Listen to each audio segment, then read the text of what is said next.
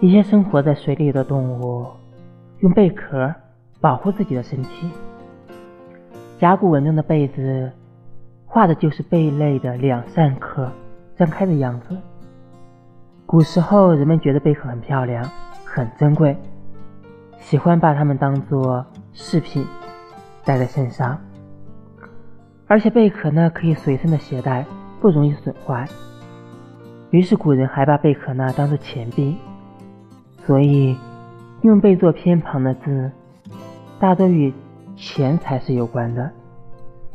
比如赚钱的赚、赔、购买的购、贫穷的贫和货到付款的货。